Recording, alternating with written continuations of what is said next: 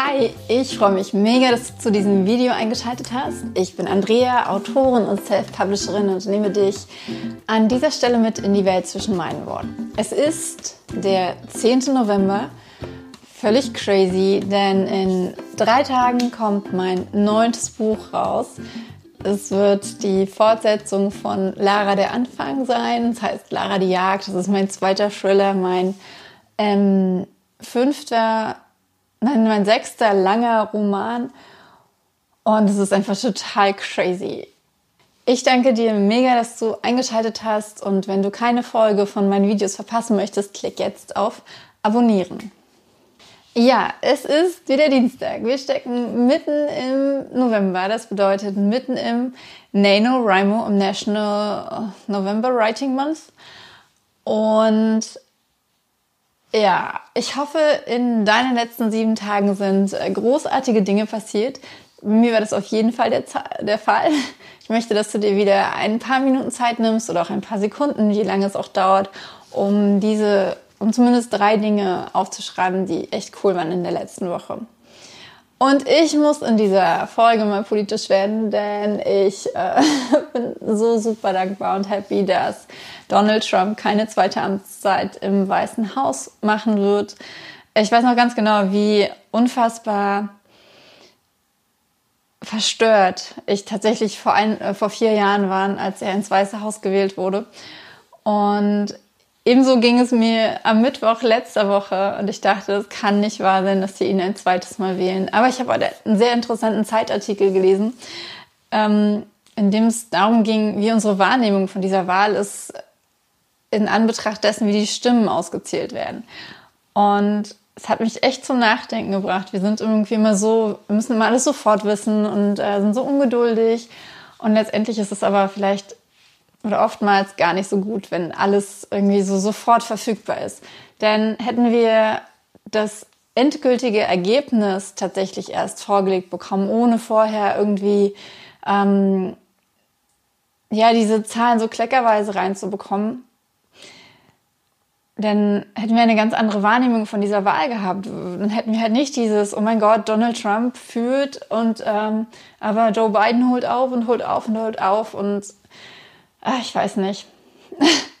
Im Endeffekt ähm, wäre es vermutlich einfach besser gewesen, sie hätten gewartet, bis das Ergebnis tatsächlich vorliegt und dann alle informiert. Aber wir sind so darauf erpicht, immer alles sofort wissen zu müssen, obwohl es ja nichts ändert. Das macht ja.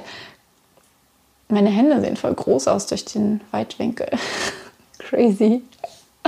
Oder? Ein bisschen. Okay, egal, darüber möchte ich gar nicht reden. Das war Punkt Nummer eins auf jeden Fall.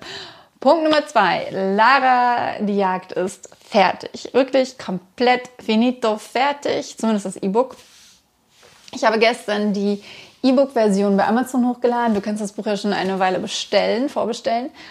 Und das Korrektorat ist drin. Ich habe gestern von Martin Christ ähm, yay, noch einen äh, total coolen Hinweis bekommen, äh, wie ich das Buch nochmal verbessern kann. Und das habe ich getan. Ich habe für den Anfang eine Zusammenfassung geschrieben ähm, aus Bobbys Sicht. Und es hat mega viel Spaß gemacht. Allein dafür war es schon ziemlich cool. Also eine Zusammenfassung vom ersten Teil. Okay, und ähm, die dritte coole Sache, die in der letzten Woche passiert ist, war, es war einfach so unfassbar viel, weil ich so viele ähm, einzelne Kleinigkeiten gemacht habe. Aber ich denke, es war vor allem dieses, ich konnte mein Pro, also diese, dieses Gesamte, ich konnte meinen Probedruck bestellen. Ich habe es endlich geschafft, das Video von Freier und mir über dieses unfassbar wichtige Thema von Gewalt gegen Frauen in, in, in Büchern, in Literatur und Film ähm, hochzuladen. Ich bin so viele kleine Schritte weitergekommen in Richtung ähm, Veröffentlichung vom, vom Taschenbuch von Lara 2.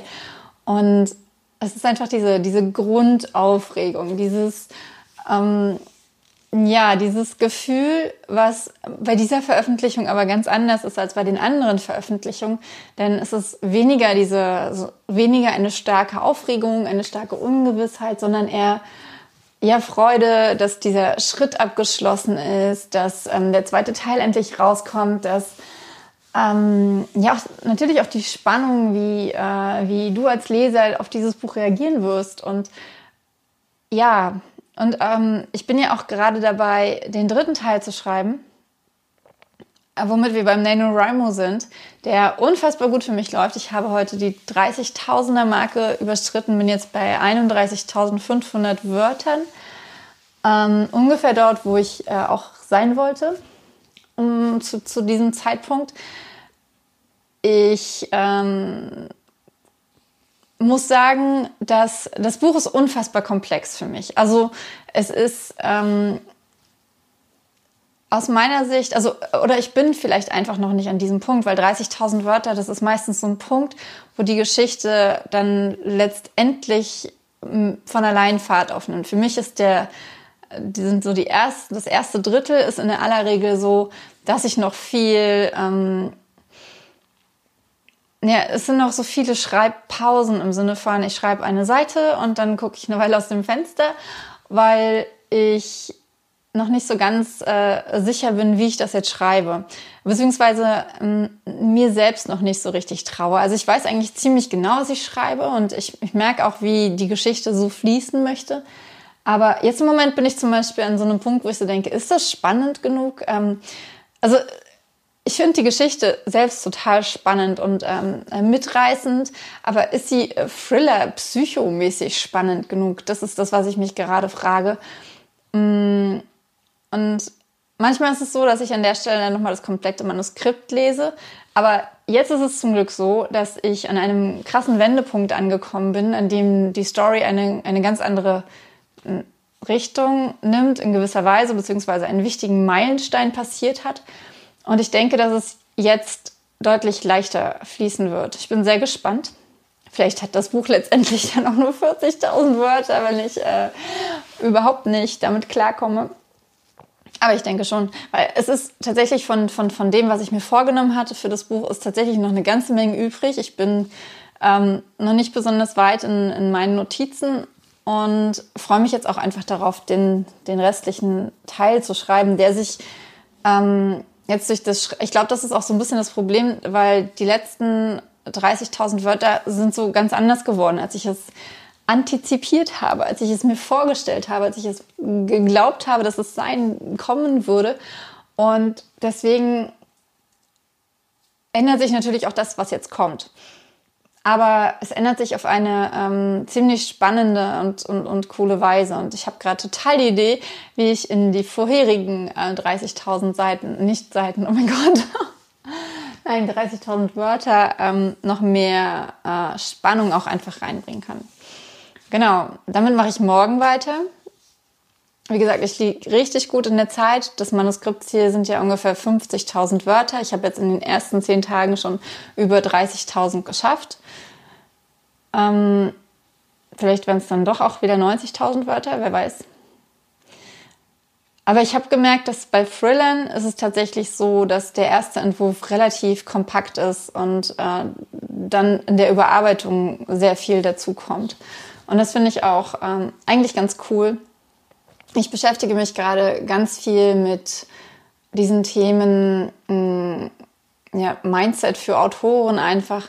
Und da ist mir auch nochmal klar geworden, dass wir viel zu sehr versuchen, immer gleich im ersten Entwurf perfekt zu sein, die besten Sätze zu schreiben. Also ich mache das ja an sich nicht, aber ich hänge trotzdem immer wieder an Stellen, wo ich dann so denke, okay, jetzt benutze ich dieses Wort schon das zweite Mal in diesem Absatz. Eigentlich gibt es doch dafür ein besseres. Und dann ähm, gehe ich auf Synonymseiten, überlege, stelle Sätze um und dann im nächsten Moment denke ich mir so, nein, ich will doch schreiben und nicht wunderschöne Sätze formen, die vielleicht im letztendlichen Manuskript gar nicht drin sein werden, weil ich die komplette Szene streiche oder irgendwas.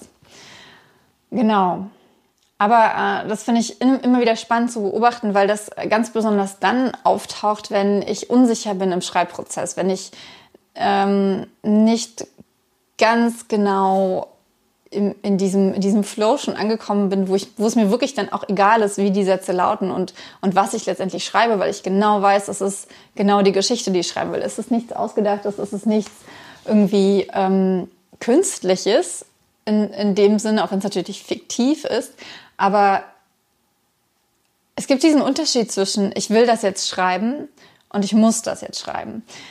Also wobei müssen in diesem Fall das Positive ist, einfach diesen Drang zu haben, dass genau diese, dieser Teil, genau das muss jetzt geschrieben werden.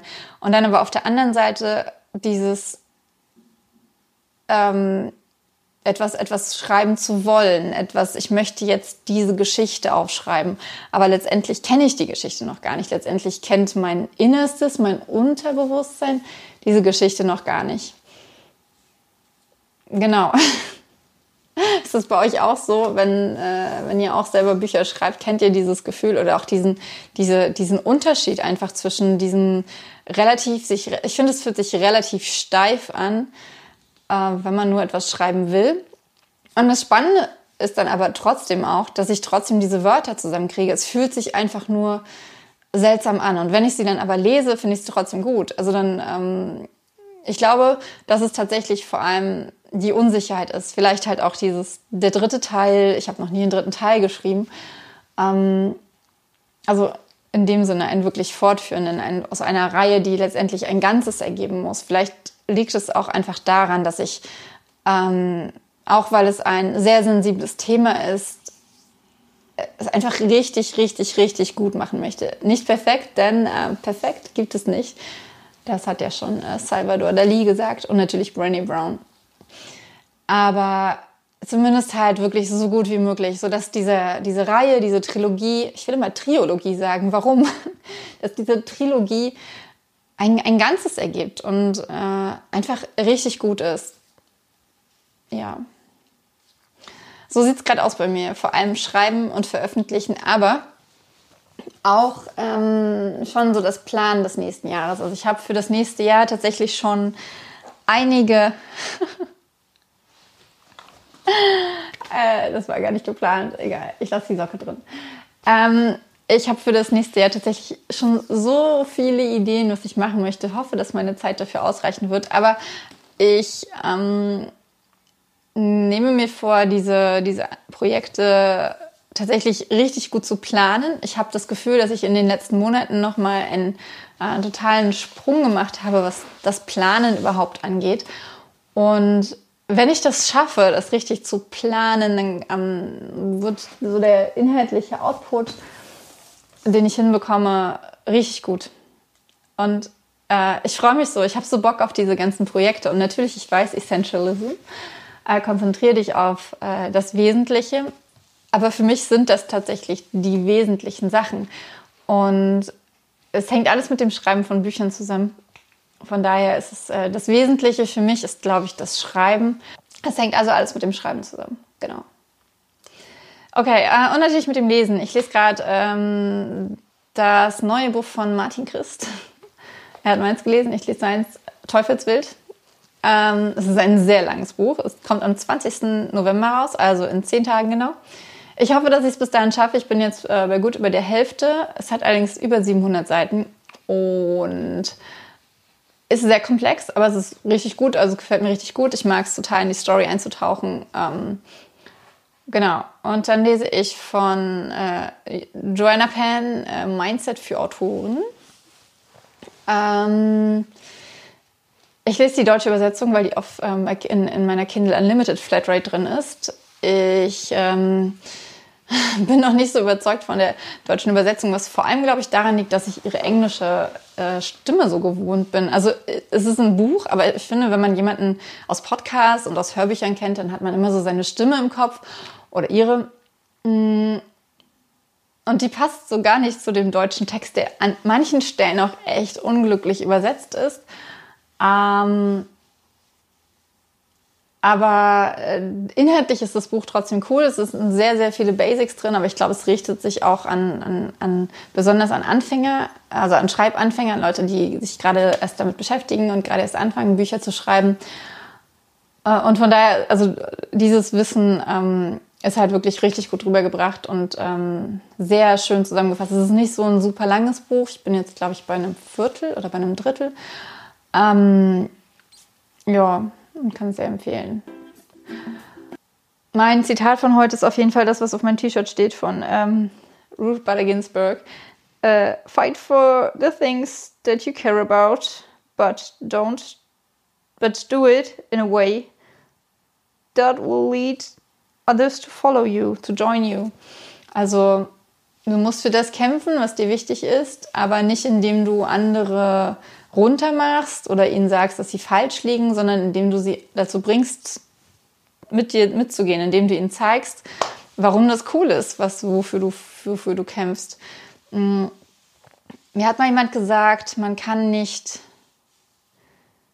oder irgendwie so diese Worte wie Antifaschismus und so weiter äh, machen keinen Sinn, weil sobald man etwas gegen etwas ist, sobald man ähm, gegen etwas arbeitet, kann nichts Positives dabei rauskommen, sondern man muss ähm, für etwas arbeiten. Und wenn du den Faschismus nimmst, dann kannst du für die Liebe zwischen den Menschen, für Toleranz, für Gerechtigkeit und so weiter kämpfen. Und wenn du auf diese Weise ein positives Bild zeichnest, dann kannst du diese, dann kannst du andere Menschen mitziehen. Wenn du aber nur gegen etwas arbeitest und ähm, andere schlecht machst, dann wirst du Widerstand erheben, wiederum gegen dich und einen Kampf auslösen mit den anderen und nicht für deine Sache.